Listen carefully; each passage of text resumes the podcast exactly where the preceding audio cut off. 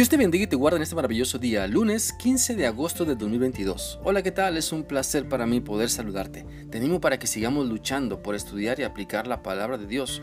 No te rindas, que Dios está contigo en cada momento. Con esto en mente, vamos a la primera carta del apóstol Juan, el capítulo 1. Hoy vamos a leer el versículo 6, el cual dice así. Si decimos que tenemos comunión con Él y andamos en tinieblas, mentimos y no practicamos la, la verdad. Por medio de este pasaje de la palabra de Dios, Él quiere que entendamos y sigamos meditando sobre nuestra comunión con Él.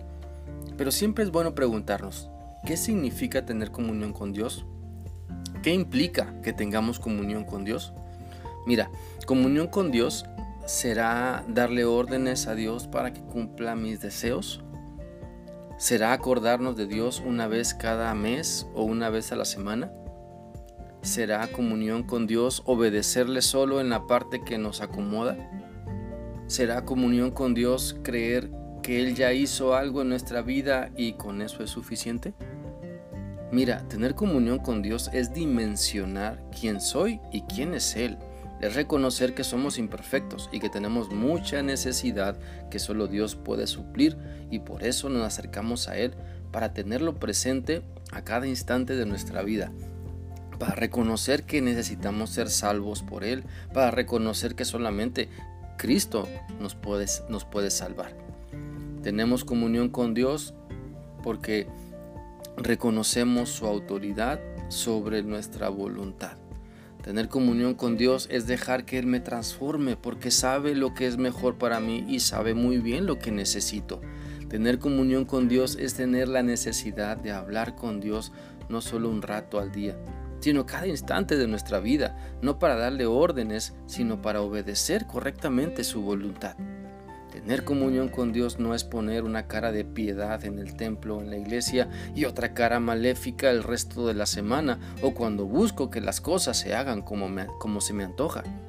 Tener comunión con Dios es entender que necesito ser dócil y humilde y que solamente caminando con Dios esa transformación puede ser posible.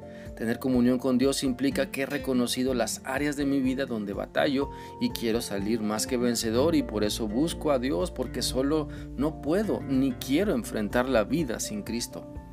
Por eso este pasaje de Primera de Juan nos insiste en que si decimos que tenemos comunión con Dios, eh, también nos dejemos moldear y transformar por, por Él. Porque si decimos que tenemos comunión con Dios, pero también nos dejamos llevar por el calor del pecado, entonces nuestra comunión con Dios no es la correcta. No estamos relacionándonos con Dios como Él nos ha pedido. Porque muchas veces pensamos que podemos relacionarnos con Dios a nuestra manera, pero esta forma de pensar es una gran mentira, porque la manera correcta de tener comunión con Dios, Él Dios mismo nos la enseña en la Biblia y para aprender entonces pues hay que relacionarnos correctamente con Él y romper muchas malas ideas y muchos malos conceptos que tenemos y que se caen cuando nos atrevemos a abrir la Biblia y estudiarla y aprender lo que Dios quiere decirnos. Dios quiere que tengas una relación de amor con Él, donde pongas todo tu esfuerzo por hacer su voluntad, donde cada instante te dediques a luchar no por separarte no por alejarte de Él, sino para que se cumpla lo que 2 de Timoteo 3:17 dice. De ese modo, los servidores de Dios estarán completamente entrenados y preparados para hacer el bien.